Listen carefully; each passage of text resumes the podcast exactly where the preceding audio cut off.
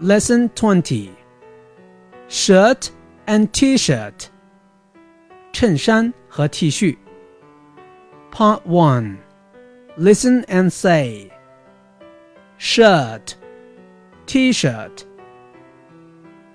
I like your shirt.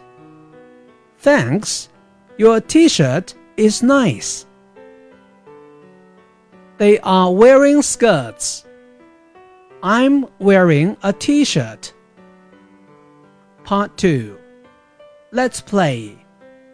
Point and say White t shirt, red dress, orange t shirt, purple skirt.